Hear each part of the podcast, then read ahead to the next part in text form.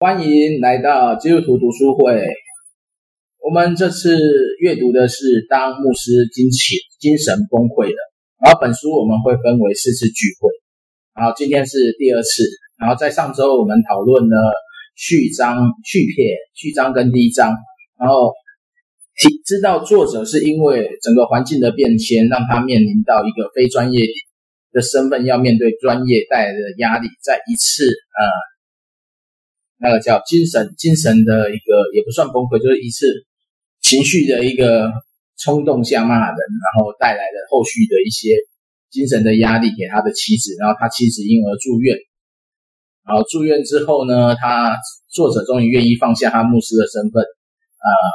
愿意进医院去治疗，但是他进医院以后被医生建议的是是住进封闭病房，然后再就是他在病房。接触的人事物，然后今天我们就会继续来谈第二章和第三章，然后当然就是呃这一章我们我比较难提问题，所以就请大家针对看到的内容可以去提出不同的想法，然后一样会先请提摩太做呃书摘，我们一张一张做就好，因为今天的内容刚好可以分两段讨论，好，就先请提摩太简单带过第二章的上面了。好。等下，先让我咬一下。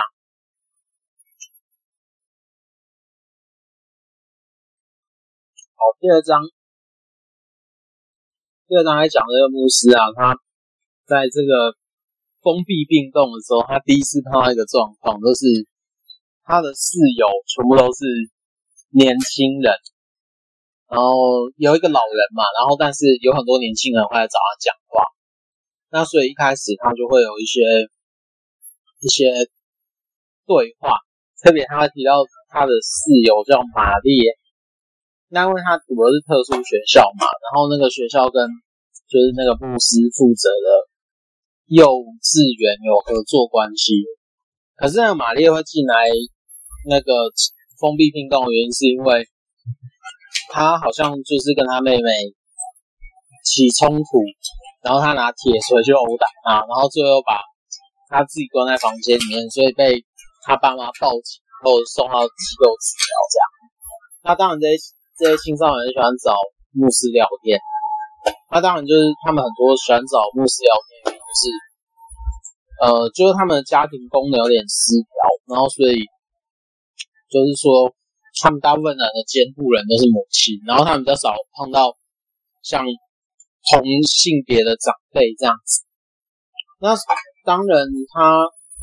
当中都会讲到几个青少年的故事嘛，像他比如说有像阿青的话，他就有割腕的倾向，然后他会觉得说，他觉得说割腕可以让他体会到一种就是快某一种快乐吗？然后但是他就会问说，那为什么不能在不伤害自己的状况下去？没有，比如说不伤，就是没有生命危险的状况下，他可以控制的状况下，为什么不能割这样子？那阿翔的话，他就是他会有那种车祸的后遗症，就是因为他好像以前是飙车嘛，然后所以他变成说，他因为车祸车祸后遗症之后，他的说话跟走路都有困难这样。那当然，在这些少年的接触这些少年的状况底下，牧师又觉得说他的。圣经对于回答这些 他们这些少年生命中的问题是完全没有效的。那当然就是这些少年他们会有一些就是年纪比较相近嘛，所以就会有一种很多的比较这样子。那以前是暴走族的阿强，他会有那种就是身上他会有各种伤痕这样。那可是他现在受伤，所以他变成他努力说话的时候口水会。会没有办法控制这样，那呃，就是还有一个状况是那个阿良，他会比如说他拖鞋会走到就是掉下来这样，掉到他的变成说最后都赤脚走路这样，然后最后他就会怀疑说母亲和他都被监控，然后虽然报警没有用，然还有一些人像玛利亚，就是他室友，他就是每次都以为自己可以出院。可是他也都没有等到出院的那个状况，所以那些少年他们想要离开离开医院，然后想跟想跟医院之外的其他人一样，然后可是他们现在的状况是不行的。然后当然，就是牧师在这个环境底下，他其实很难告诉这些人，或者说他他觉得基督教在这种环境下是有一点点。他他他自己有点在拒绝那个价值观，或者说他有一点点读不下去，所以他要开始看一些佛教书籍，要正言法藏。然后，但没想到作者就是牧师这样一读的时候，他反而觉得说，哎，青少年就很好奇他读什么。然后，呃，那些青少年嘛就说，哎，为什么你读不懂，可是你也还要继续读？而且青少年就开始模仿牧师，然后就开始增加他们学习的。动机，比如说像玛丽，他就会拿起来平常不太喜欢读的书，然后拿起来读，然后甚至他前面提到几个青青少年，他们就会想要拿起，就是也去借书，然后只是他们在理解理解一本一页的书，他可能要花上好几十个十几分钟这样。那因为他们学习空间受限嘛，所以作者帮他们。向院方反映，是他最后得到的结果是，这里是医院，不是学校这样子。所以在几次这样子来回之后啊，这些青这些青少年的学习热忱就下降。那因为这些青少年他们都会吃药嘛，那吃药的副作用有时候就是它会让身体或它会让精神有点像是处在一种迟钝的状态，所以。他们有时候甚至晚上没有办法控制他们的膀胱这样子，那所以他们就会有尿床的问题。那当然是想就是一群男性，然后在这样的状况底下，他出现了因为药物控制而产生的副作用的时候，那在面对就处理尿床问题，就这些人就会被变成当成是嘲笑，或者是护理师会直接。反应的一个状况，这样。那当然就是当作者开始习惯院内的作息的时候啊，他开始可以跟那些青年、青少年分享这些小确幸。然后，当然他在这种研，他就是在病栋的时间可能会就随着那个时间越来越长，他开始转换了过去的角度。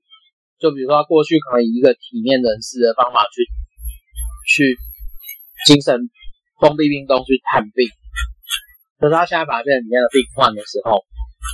然后他开始用不同的角度看待世界的时候，他是突然间发现，他平常没有注意到的夕阳是非常美的，所以当他无意间讲这句话的时候，其实跟他一起住院的时候，啊，他就没有办法体会。他讲的那个抽象的美是什么东西，所以他就变成说，他就跟他们说，总有一天你们就会懂这样。那我觉得他这种，他这一章在转的讲的是一种他原先没有接触过的人群，呃，他用一种可能，嗯、非常体面的方式，他过去是用这种方式接触他，可是到了现在，他用的是一种。跟他们一样的呃状态去面对他们，然后我觉得他中间其实产生很多心境上的转折，包括他被剥夺的一些能力跟被剥夺的一些自由，然后反而让他在这过程中，他重新再去去想他的他的他所信的信仰到底怎么样，在这过程当中。它变成了一个阻碍，可是它的阻碍却使他再去更深刻的去认识这个信仰对他来讲的意义是什么。所以我觉得这就在后面第三章的时候，他会慢慢讨论到的东西。好，暂时先这样。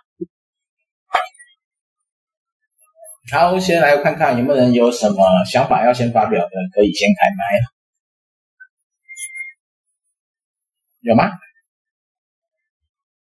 你们对今天的这个青少年的遭遇有什么看法？Lucky 有想法吗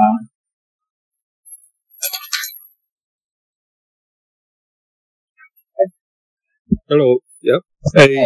呃，我们有什么想法？我想我是联想到那个以前有看过一部电影，不知道大家有没有看过？那个叫《杜鹃窝》哈，《Cuckoo's Nest》，那个呃，就是讲，就是那个 Jack Nicholson 演的，就是讲那个他被关进那个精神病院啊，那个看到很多，感受到很多奇奇怪怪的事。那我是觉得像这样子的经验，对一个牧师来讲哈，他。就像他一直在表白啊，就是特别是当一个牧，本来是要去帮助别人的啊，那么现在变成要进到这里面来接受这些待遇，是呃很难去转折的啊，甚至于到一个地步，他平常呃的灵修或者是说受到的神学的装备、信仰的装备，到这个时候好像呃。没有什么用啊，派不上用场，帮不上忙，对他自己或对呃旁边的同学啊，都呃没有什么用啊，就是他习惯用的那些经文拿出来讲也没什么用。那我觉得这个是对一个对一个人很大很大的冲击啊。那如果是基督徒，也是一个很大很大的考验啊。这是我的一个感想啊。我也觉得就是说他。那个这个这个牧师哈、他这样子写啊，那真的是很有心啊，把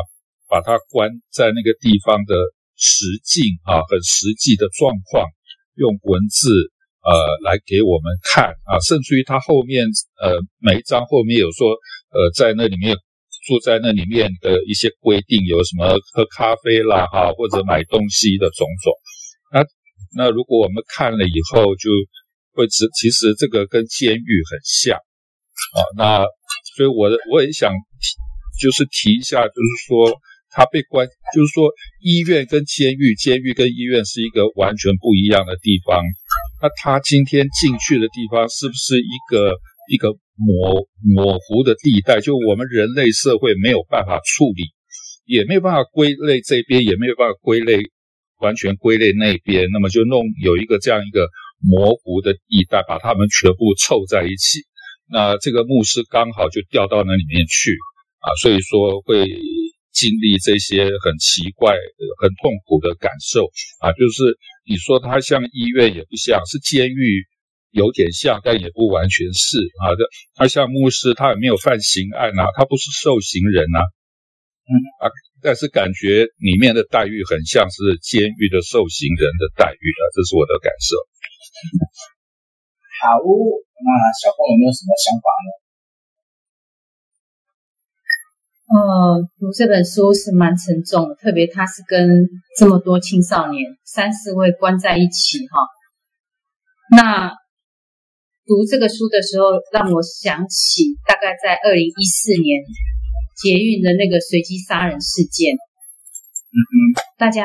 还有印象吗？有，在我家那边。嗯嗯，对。然后其实那个事件是给社会大众有非常大的冲击。那其实我第一个想到了说，一个小孩怎么在他成长过程当中，他是怎样在那个过程里面，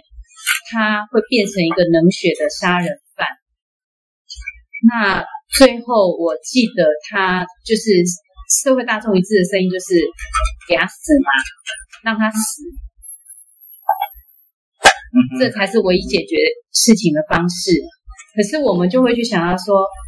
到底背后是什么原因？是不是他早就有精神疾病？而且，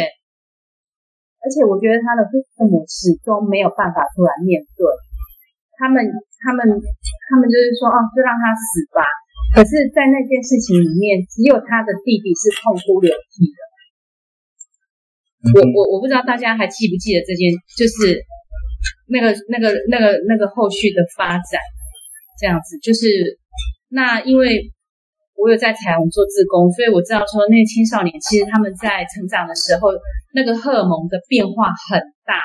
情绪的起伏也很大。那这个时候他们也是特别是需要被同理跟教导，怎么样处理自己的情绪。可是我觉得这一块是在华人社会里面非常薄弱的。嗯，对，所以我觉得我们今天可能面对我自己的情绪的时候，我会说，哦，我就是提不起劲。那你就觉得，哎，你怎么懒洋洋的？或者说我很难过，那我是什么事情难过？什么时什么时候我会难过？就是。我们好像对这样的话题是比较避讳，而且我们是比较没有被教育到的。嗯，呃，就像产后忧郁症这件事情，也是大概在这十年才比较被关注到。对，对。然后我我我是觉得说，嗯、呃，这跟理财教育还有情绪教育都是我们在教育。整个我们的教育系统里面都是很缺乏的。另外一件事情就是，精神病患他们值不值得被尊重？嗯，当然，我们站在人道，我们会说他们应该被尊重。可是也是一样面临一个医护病理的关系，就是这么的少。医护，那怎么照顾他？最简最简单的方法就是把他压压倒在地上啊，然后打一针让他睡觉啊，让他整个情绪。镇静下来嘛，嗯，那我自己的小孩，他们有一些他们的同学，他们就有割腕的状况，嗯，然后他们已经是常常这样的，所以我能够了解到那个小孩子在那个，我当开我我刚开始的时候，我不理解为什么他同学要这样，可是 可是那本书里面他不是有讲到说他在留学当中他有一种快感吗？嗯，对，嗯，有，对，那是不是因为说这快感会转移他的注意力，转移他对某种事物的痛苦的那个经历，所以他觉得这个割腕流血让他反而是一种释放。哦，对，有，对，那还有就是说，嗯，我我觉得他们的状况都是蛮严重的，可是他们好像感觉是在这个精神病患里，在这个。在这个医院里面，他们没有变好，还更惨。嗯，这这是我自己在读这个书的一个感受。好，谢谢。嗯，艾丽什么要补充？没有。你这么回答这么简略啊？你就补充一下自残。都是割腕有什么感觉吧？对啊，我就想这样问你啊。你 有什么感觉啊？就血血会流啊。有没有一种暖暖的东西流出来的感觉？暖暖的东西流出来的感觉，热热的，没有哎、欸。所以你不是这一种那种快感的模式的自残？你说快感吗？对，我哥不是快感，我哥是因为想死。哦，那是不一样，那那是不一样的。嗯，好，那我来补充一下我这边的资讯。对，我是来做补充的，我不是要来回应的。我们先前读书会有读过一本书，叫做《你发生过什么事》，有印象的那个 Rocky 有没有读到这本？呃，我没有读，但我有听你们的讨讨论，是那个 Opera 写的。对对对，欧普拉跟那个培里医师，像今天讲的那个那个马马马列。马列他的状况就是一个很明显，就是在他成长的环境中少了些什么，他没有发生过什么事，所以因为他里面有提到他的成长背景嘛，就是大多数在里面的青少年都是在一个家庭环境经常变异，然后母亲又是经常在寻找一个新的新的配伴偶，那个配偶很烦，新的配偶的状况下，所以他应该在成长过程当中。少掉如何去爱跟被爱的的成长环境，所以他没办法去理解他刚刚讲为什么不能打人，为什么不能杀人。然后里面那个你发生过什么事，他就有讲说，在这种情况下，在心理医师他们会怎么去给他一个被爱的机会，让他去感受爱，因为通常这样的父母也有可能就是缺乏这种被爱，所以他们没办法去。做一个有正确的价值，所以他从马列的现象，他大概是有这样的一个问题。然后另外我提一个，就是台湾的精神照护已经从早期的龙发龙龙发堂龙发龙发龙发龙发堂龙发堂，龙发堂，龙发堂改成让所谓的全部把你关起来嘛，你家里没办法照顾，全部关在里面嘛，我帮你养大。但是里面是怎样的环境，我们就不多说了嘛。好，那个报道者有一篇类似的报道，就在讲这个，呃，共同的那个龙花堂如何变成转换到现在的一个模式。台湾的精神疾病已经除了你有明显的攻击现象的状况下，才会到这种封闭的病房，或者说你有自残很严重的自残会危及生命的话，才会到这一种。目前你只要是不具攻击性，然后又是可以稍微控制的人，呃，台湾现在精神病走入一种叫社区治疗的方式，就是说它其实是在社区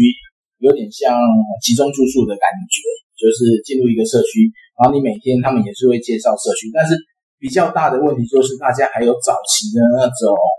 呃精神病一定是会攻击人的状况，会排挤这些呃精神照护的社区进入，这个这个就是有一点遗憾了。但如果说我们今天刚好读到这本书，可以稍微呃帮这些人说一些话，不是每一个精神病犯都有都会攻击人，他甚至在治疗之后，他可以控制能力。还有照护也会去关注，他们不是说，呃，你住到这个社区就一定是随时放你自由进出，没有，他们也是有管制，但他们希望是，呃，就不会像里面下一章会提到的那个社会性住院的问题，因为他们让他就先回到社区当中，这是一个治疗过程，就是比开放病房还要更开放，就是让他回到社区生活，这个是在目前的疗养机构。我我以前读 NPO 有一个同学就在龟山做这样的疗养机构，然后他就有提到。真正大的问题是社区的反弹。然后，如果我们刚好今天读到或是听到这一篇，我们就要先，呃，应该是要鼓励精神病的人重新回到社会，经过治疗回到社会，而不是日子要用隔绝的方法。然后，我们也必须要站在支持他们的立场，那个帮忙去跟其他的人沟通，就是这些人实际上是没有杀伤力、没有伤害人，他们只是需要学习如何回归正常生活。这是这是我目前知道的相关资讯啊，所以看这里面的一些书，我会觉得，呃，如果只是从药物控制，是不是说精神疾病还是必须要结合心理治疗两方向一起去处理？就从药物跟心理智商一起去找到问题，跟以及是类似有点像那个复健的方式，如果像刚刚讲的那个马列，他生命中缺少了某种经验，造成他没办法去。同理心，或是没办法付出，那是不是有一个治疗环境可以？当然，这个这部分都牵扯到社会照护成本啊，这这个议题很大，但但是如果是从我们自己的角色来讲，可以好好思考这个问题。啊，还有没有人要补充的？那我今天舌头打结，没办法。哎呀，Rocky 要讲话。呃呃，是我那个这个牧师所写，他碰到的这几个朋友哈、啊，同学都。感觉是蛮严重的啊，就是说真的是需要进入到这里面啊，不像师母一样，师母是开放性的病房就可以，那个就是很单纯的医院。那呃，他这几个同学确实是不是伤别人，不是伤家人，就是伤自己啊。那确实是不得已哈，只好用这个不得已的方法，哎，很无奈啊，大家也很疲惫，所以这个可以理解。那，但是我是想到，就是说，像马列、啊、刚提到这个比较极端的状况，呃，当然我会想到他的原生家庭啊，种种可能也是原因。但我会想问提一个比较残酷的事情啊，就是说，呃呃，很多会不会跟很多跟这个基因有关啊？就是说，呃，这个不是他能选择，也不是他爸爸妈妈能选择，大家都不懂。啊，这个东西有一些 weak point 啊，他的倾向可能与生俱来就已经藏在那里面啊，只是我们现在还不懂。啊，如果是这样的话，那真的是一种，我们只能说那是一个悲剧啊。我们现在只是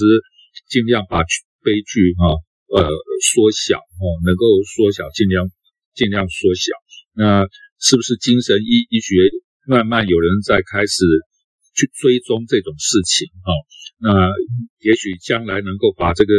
悲剧啊，如果这是真的话啊，可以把悲剧尽量避免，能免则免啊。这是我另外一个呃听到的一种想法。有基基基因方面的，这确实有，就是从基因学来讲，确实有些东西是造成你脑部发育的差异。按这种就目前没有什么治疗方式，就有点可怜、可惜、可可悲，还不是有点悲剧，就这样。好，还有要补充吗？有没有看有没有要补充？打劫还是可以补充啊，不要不要唱歌就好。打打结还是可以补充，我看一下。诶。我觉得他等于是在转换另外一个不同的生活方式，但是那个生活方式有一点点像是，呃，他重新用透过不同的角度去认识那些他以前看起来像很熟悉的，只是那个牧师他达到这样子的状态的过程，他是要先承认他自己有。有有发病的状况，然后再才有办法去去真实的去面对面对这些事物这样子。那你会看到说这些精神这些在封闭病栋里面的的青少年，他们其实跟一般的青少年他们的需求其实都，其实你可以表面上看起来其实都很像，只是在嗯。在这些就是护理师，然后就病院里面的护理师在对待他们的那个状况，其实有一点点像是，呃，在在医疗过程当中，他忽略了这些病人他比较重要的，比如说情感连接的需求这样子。所以我我觉得他其实是可以再继续讨论的东西。好，现在就。OK，应该是这样了。所以我觉得他在这边呢，去特别提到他对那个，就以我们就回到这个牧师的角色，他有提到他学的圣经这一块，就是说，岂不知你们是神的殿，神的灵住在你们里面里头吗？这这段话是他平常拿来安慰其他人的，但是呢。当他真正面对这些孩子的这种说法的时候，就会变成说他没办法去好好的给这些孩子理解这件事。就是说，实际上我们很多的安慰的话，并不是真正能让对方感受到，只是一个我们平常习惯用语，但是它并不是一个沟通用语。好，然后后面还有有人有留言，有人要看吗？Mindy 有留了，哎，英文我不好，需要有英文好的人帮我看一下。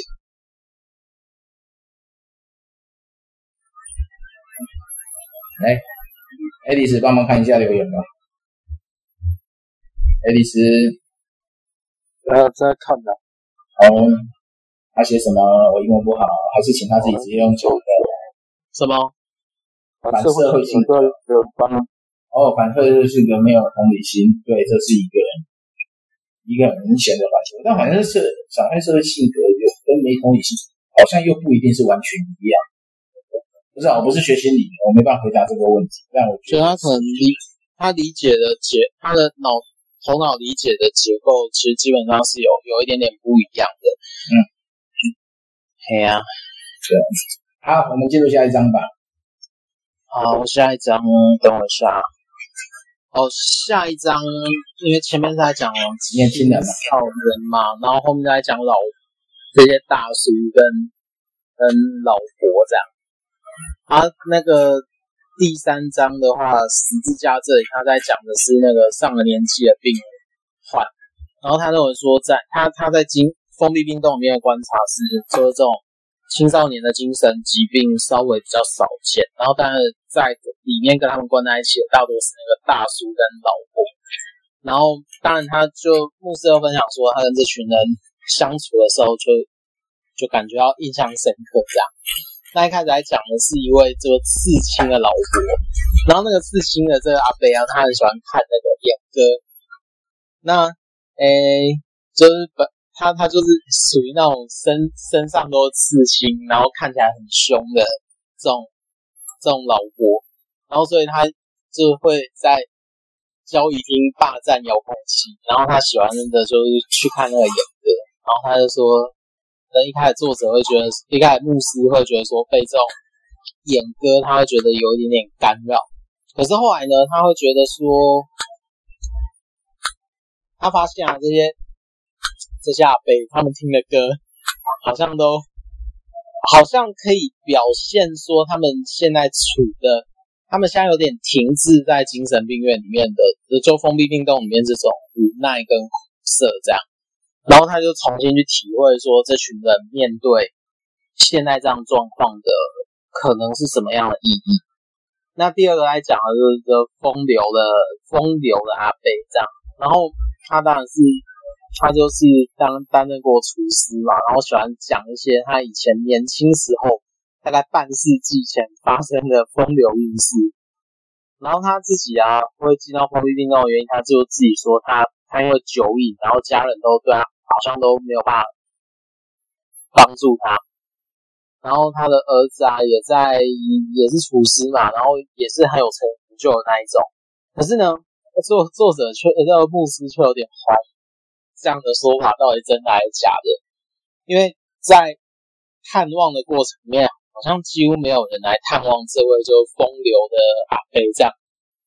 那接下来呢，就还有两个人嘛，就是山下先生跟竹野先生。然后那个山下先生他住院超过二十年，可是他住院二十年的期间啊，因为封闭病栋不能带一些尖锐的东西进去，还有就是锋利的锋利的物品。可是山下先生就是说，因为他情绪管理蛮稳定的，所以护理师可以把一些就是锐利的东西交给他帮忙代劳。所以呢，他在。他在就是封闭病栋里面，他可以使用便梘这样。他当然他有另外一个朋友叫竹野先生，他住院超过五十年这样。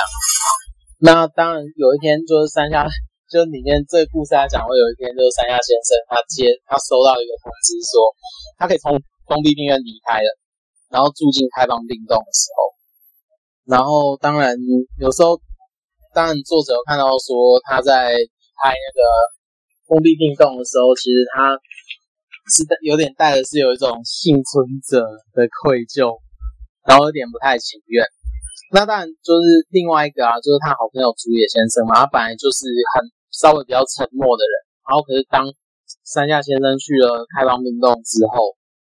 就这个竹野先生他好像就更不愿意开口说话，他有点像失去他的社会存在的意义是一样。大家也都讲一个坐轮椅的青年啊，就是说这青年有个特色，就是他会他会失控大暴走，然后大吼大叫，然后然后所以呃这些护理师面对他们的办法就是用白色的皮带把他绑在那个轮椅上面，然后呢，作者就突然之间在在在这个时候青年被。绑的这个过程，然后他好像领悟了十字架的那个意意义，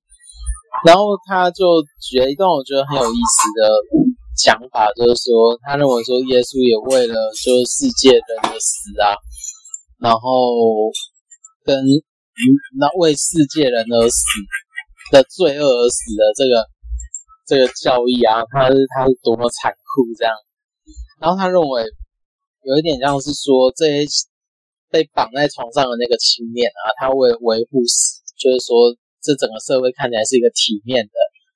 然后他自他他就在这个状况下成为成为这个体面社会的替罪羊，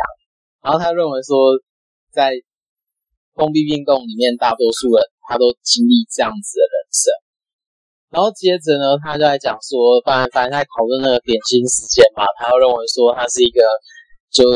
一整天封闭病栋生活里面，他可以放松的时候，然后他通常是由女性的护理师来负责这样。那对 就因为呃封闭病栋的安全规定，所以他们的咖啡就是即溶咖啡啊，它只能用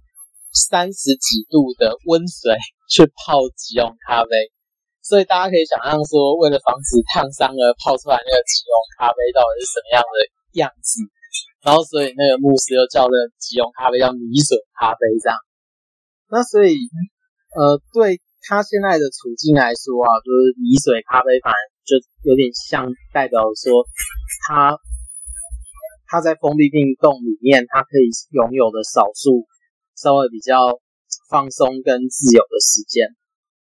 那当然，前面那接下来他要讨论的少年 A 的问题嘛，就是说他们就在封闭病栋会也会接触外界的新闻，然后就是他们那时候我忘记几年了，应该是一四年嘛，还一五年，就有一本本书叫《少年 A》嘛，啊，少年 A 就前少年 A，他出版一本书叫《绝歌》，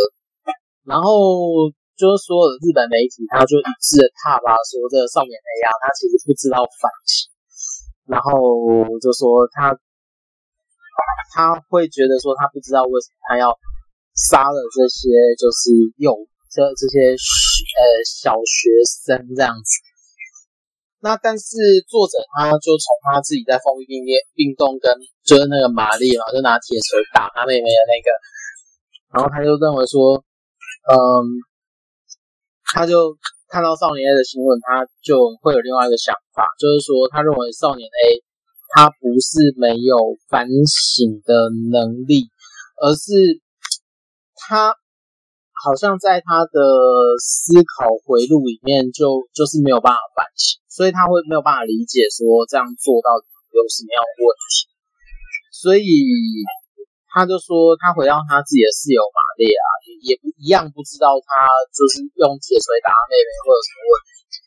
所以他会认为说，有因为气质的原因，他没有办法理解，就是不能伤害他人这件事情，就是在社会里面啊，就不能伤害他人是一个原则嘛。然后，所以大家都会觉得说，哎，这样的人没有办法教化。可是呢，作者他提出一个蛮有趣的。想法，他说除了电视上的评论之外，是不是可以用完全不同的角度来看待这些可能他的思考回路有一点不同的人这样子？那当然就是作者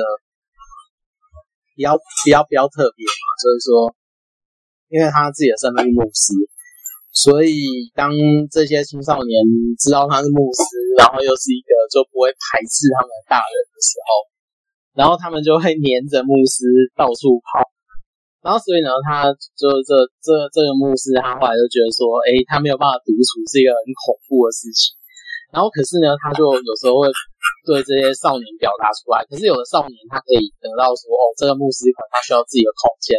可是就是有一个人特别没有办法理解，就是那个他里面一直讲到那个玛列，然后就反而还是会一直黏着他这样。可是。就作者他就在这过程，然后他换一个角度，就是说他觉得这些青少年就是有点渴，他渴望可以就在呃封闭病栋待的这段过程里面，是不是只是被当成病患，然后不是只是讨论他们的病情，而是他们其实在这个年纪会很期待有人可以用一个就是人的方式跟他们彼此互动。然后不是把他们当成一个特别的存在，或者说需要治疗的对象。那只是当他在这个过程当中的时候，是完全没有办法，完全没有办法呈现的。就是说，呃，封闭病栋里面的限制这样。那接着他就回来谈护理师啊，他会觉得说，呃，他前面讲了很多护理师的坏话嘛，他这时候其实要帮护理师平反一下。他其实，在封闭病栋里面就观察到说，其实护理师他认为护理师也是人嘛，然后和病患他有各自不同的相处模式，然后所以说有时候他们在面对这些比较麻烦的，像前面的那个坐在轮椅的青年，他们在有限的人力编制跟眼科待遇还有工作压力下，他们都承受巨大的压力，所以当他们碰到那种特别。难以控制的病患的时候，他们会首先想到的是要呃好好的花时间去理解他行为模式，而是说，呃，我干脆就直接给你镇静剂比较快。那当然，精神科的护理师啊，他可能很多人因为过劳而离职，可是留下来守在那个岗位的人，在有限的能力下，他其实作者会发现说他。他们真的很难去照顾到所有病患的心情，这样子。那当然最后就讲护理师的离职啊，然后他就他就用那个护理站跟跟跟封闭病栋中间的那块强化玻璃，他在讲那个就是社会的那种隔离这样子。那当然，作者他在讨论一个问题啊，就是说有时候当护理师对呃，比如说他讲了一个很尖锐对比的场景，就是当女性的护理师在帮男性的病患洗澡的时候，然后他有的时候那些护理师他会不经意的说出一种话叫做“好恶心”这样子，那作者用这些话。他其实就是说，他在讲说社会上，当你说某一群人很恶心的时候，他某种程度就在讲说你你，就不把这群人当成是跟你一样的角色或是定位，所以他就用强化玻璃来做比喻吧。然后就是说，认为说，当有一个人他被贴上说所谓好恶心的这个标签，那他其实基本上就是像护理站那个强化玻璃一样，就是说。你等于是把你当成正常，可是另外一个人当成是他不在这个范畴里面，所以，但但是他换个角度来说，这些被隔离在强化玻璃之外的人啊，他在另外一侧人的眼中，他其实就已经不再是所谓的男性或女性，他可能就变成一个物，然后就失去了那个女人所谓性或者是所谓的那个一般社交功能的连接这样子。所以我觉得，其实他这段他的就是角度啊，或者说他的变换，其实抓的蛮他他的观察蛮直接，而且他会有一个特色，就是他就跟现实社会他碰到的状况就做连接，然后就去投射到他在病精神就封闭病动的那个状态。所以我觉得这张这两张读完是一个蛮。蛮有趣的讨论，然后就可以看说大家呃之后呃在接下来的时间里面看还有没有其他的问题，我们就会提出来一起讨论。这样，好，我就先报到这边。好，有没有人要先回应的？我们还是先从 Rocky 吗？我有把刚刚那个少年 A 的新闻先贴出来，这个其实就跟之前有另外一个案子很像，然后跟那个江子翠的案子也很像，就是说，当我们都在谈死刑的时候，可能他背后的问题我们没有没有去处理。然后有一部公式的电影，我们与恶的距离，哎，它是剧嘛，也是在谈论这方面的问题。我觉得现在社会有很努力在谈论，但是我们也没办法真正克服我们内心的恐惧，尤其对这种。呃，未未明确的攻击，就未知的攻击行为，我们都一定会害怕。嗯，好，我们要先先先先请 Rocky 吗？呃，对，那个我的想感想是，呃，觉他觉得这个作者真的是有这个，虽然说他精神上。呃，有这样一些不平衡或者失调的状态，但是他真的是一个呃有目者心肠的人哈，就是说他真的被呃关到那个封闭病院里面啊，我觉得他还是一个牧师哈啊，就是说他真的是。去注意到周遭的每一个人，包括跟他关在一起的人啊，那包括呃，通常站在对立面的这个护理师哈，呃，他也会站在他们的角度的那个同理心哦，然后甚至于呃，跟跟这个社会呃生态啊，整个的这个冲突矛盾，将来没有办法衔接哈，这种隔绝哈。啊，或者是刚刚吉摩在讲那个强调那个好恶心啊，这个这种现象啊，就是说，就是通常会变得很恐怖、好恶心的，那这种就很可能会被推到某一个地方去关起来啊，就是我们的社会会对一些没办法处理、不了解，就是就是说，哎呀，好恶心、好恐怖、好可怕哦，好坏等等，就是那弄了这个以后。就会被隔离开，这个跟我们在福音书看到那个啊麻风病啊是很像啊，就是说，哎，那个时候看这个也是觉得很恐怖啊，哈，这个因为不了解啊，那我们看到耶稣是而就近这样一群人啊，那就是我这个地方也感觉从这个角度来讲，我觉得这位牧师啊，虽然被关在那里面，但是从这一点来看，他也很像耶稣一样，他对他们是有爱的，可以看得出来。那我觉得这样是蛮好的见证啊，是很自然的流露出来。好，谢谢。好，谢谢 Rocky 的分享。然后那个，哎，大 B 出现了，那大 B 来谈谈看你接触的精神，精神可以说话吗？可以，你知道我说什么？你接触过的精神病患或是精神病院，呃、以牧师的角度是怎么去看待的？正常人看待啊，就是。面对面对这个，如果是面对所谓的精神病患的这一这个当事者，就是要按照他的逻辑跟他谈话，呃，不要把他当怪人，他会很敏感，把他当正常人。我只是说每一个人的状况不大一样，啊、呃，按着他的情况，他的他的思维尽可能的跟他是在同一个节奏上，呃。主要的还是家人啊，还是要鼓励家人，因为最辛苦的是家人啊，也不要把家人帮助他，不要有这个啊，有有的有的是那种定罪感，帮助他不要有定罪感，好像是他做了什么事才会让他的家人变成这个样子啊，也鼓励他在这个呃有爱来用用这个。爱来爱他的他的家人，还是在这个部分，因为有的就是会有两个极端啊，一个是爱不下去，那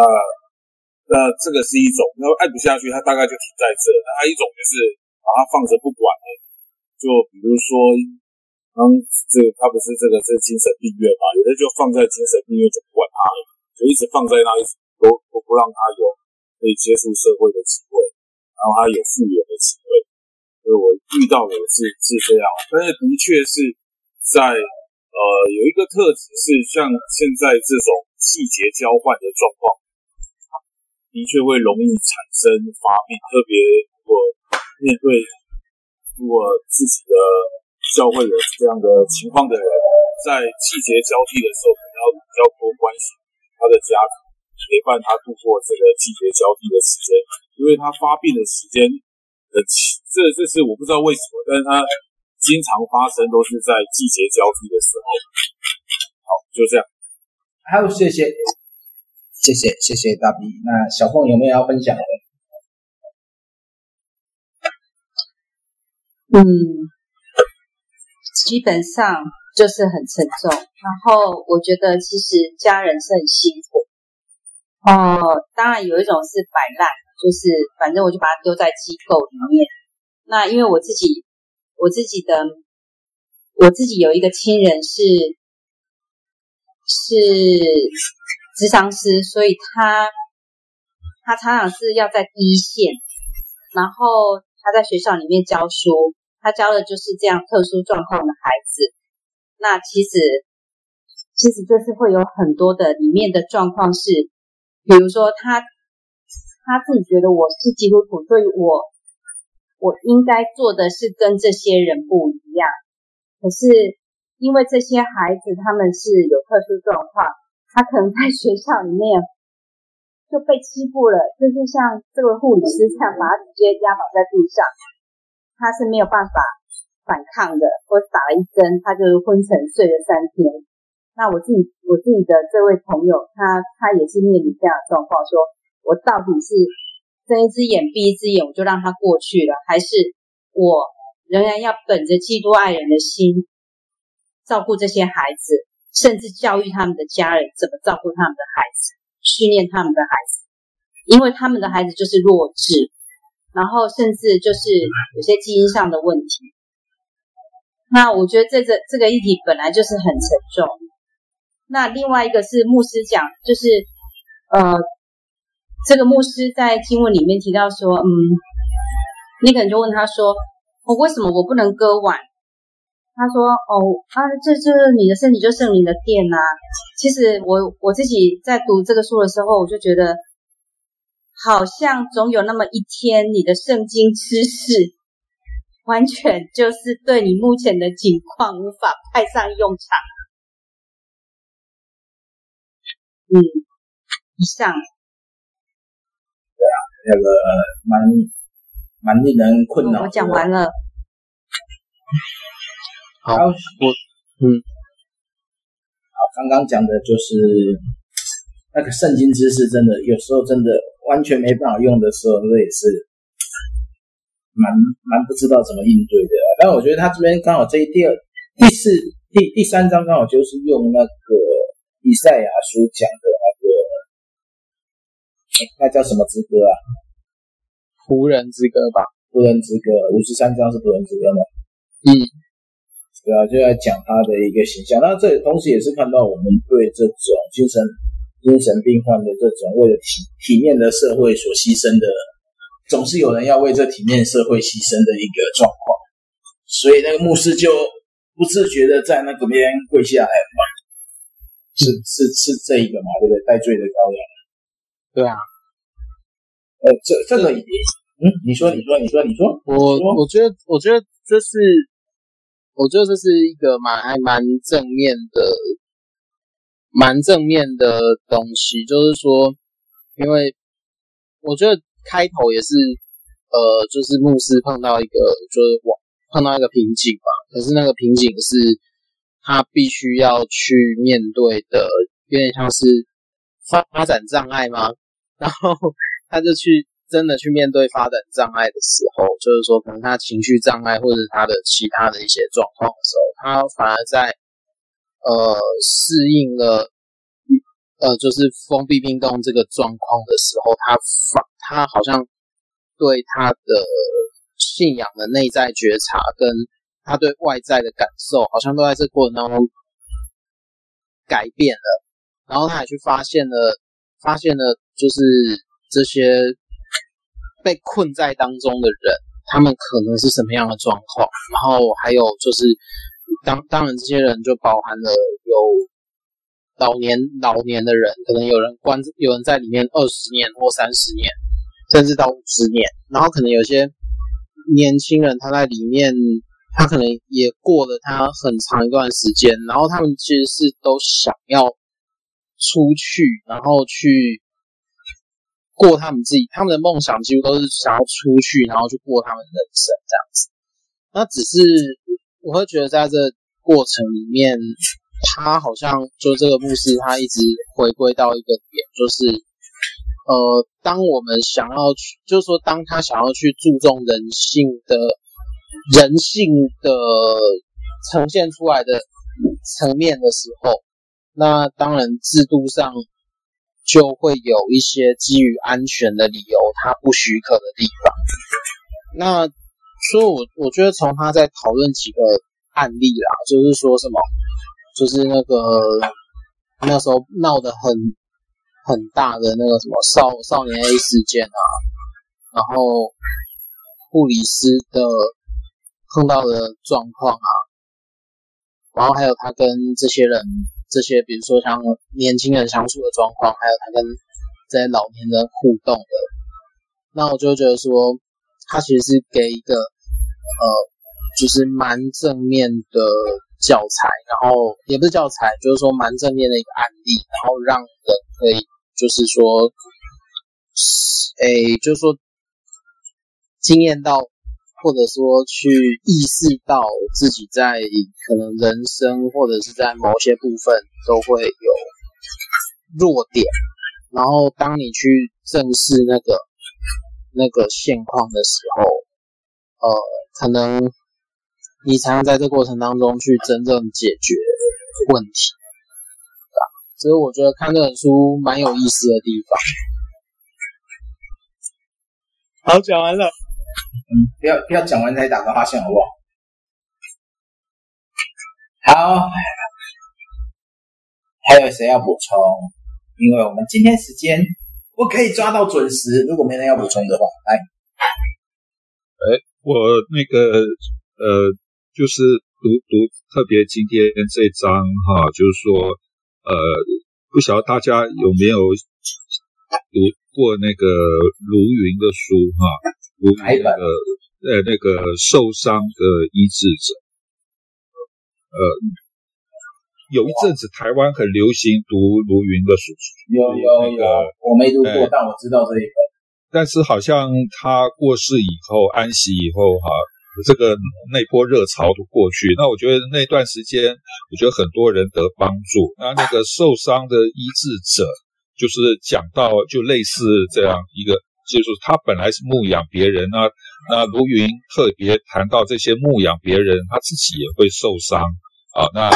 也是在受伤的过程当中，怎么样去帮助别人？那。呃，我记得他特别讲到，就是说那个，呃，这是犹太人的那个犹太教的故事了哈，就是说，呃，有人就问啊，说这个弥赛亚来的时候，呃，谁看得出来啊？他是长什么样啊？你怎么知道他是弥赛亚呢？啊，那另外一个这个拉比就这样回答他说，就是说弥赛亚如果来的时候呢，如果你看到有一群人哈。呃，躺在地上啊，大家都受伤哈啊，那么那个弥赛亚就是那个也一样躺在他们当中，而且他也受伤，然后他呢是一边缠裹自己的伤口，那么同时一边呢帮助别人缠裹他的伤口啊，就是说是这样，所以这个弥赛亚来的时候呢，他不是一个刀枪不入啊，呃。铜这个好像身体是铜墙铁壁，这个金钟罩一样啊，他跟大家一样都受伤躺在那里，但是他是一边缠裹自己的伤口啊，同时又一边帮助别人缠裹他们的伤口啊。我我觉得这个看了这个让我特别联想到卢云啊书里面这样一个故事啊，我觉得呃蛮写实，对一个牧者来讲啊，他的服侍。啊的一个很好的一个模范啊，好像这个作者无形中啊就扮演了这样的角色，可能他自己不知道，这是我的一点感想。好，还有人要补充吗？哎，刚那本书名叫什么？可不可以重讲一下？你你说卢云的是？对对，卢云哪一本书？呃呃，他英文的是叫 Wounded Healer 啊，就是受伤的医治者这样子。呃，我不知道中文名字，我也没有念错啊。那个当时是几年前那一段时间哇，很流行啊，很多读书会都在读他的书哈啊，啊。那现在好像那个热潮都过，大家慢慢忘记这个人了。我再找找看他到底是哪一个。应该是那个文艺出的啊，香港基督教文艺出的，然后叫《富商的医治者》，好像是《富商的医治者》。哦，好，我再找找，因为我只读过喧嚣中的宁静。好，没关系。然后还有人要补充吗？没有要补充，我就来做预告喽。对，负伤的治疗者啊。负伤的治疗者，好。为什么我就是找不到这一个？没关系，我用搜寻的。他可能绝版了吧？呃，绝版可以图书馆借啊，对不对？校园校园有啊，基道的校园有，校园还有三本，有兴趣的人可以去买。当代教牧事工的省思。好，那下下一次下一次我们时间差不多了嘛，好，没有要补充，我就直接预告下一次。下一次是我们那个这一次读书会最最多页数的一次，但是我觉得这个一次读完会比较完整，就是回到进入牧师的他的状况，就是从第四章诊断到他的过往，第五章的过往，然后我们最后一次就。只针对中篇跟这本书的回应。好，这样有没有问题？没有问题，我们今天就到这边。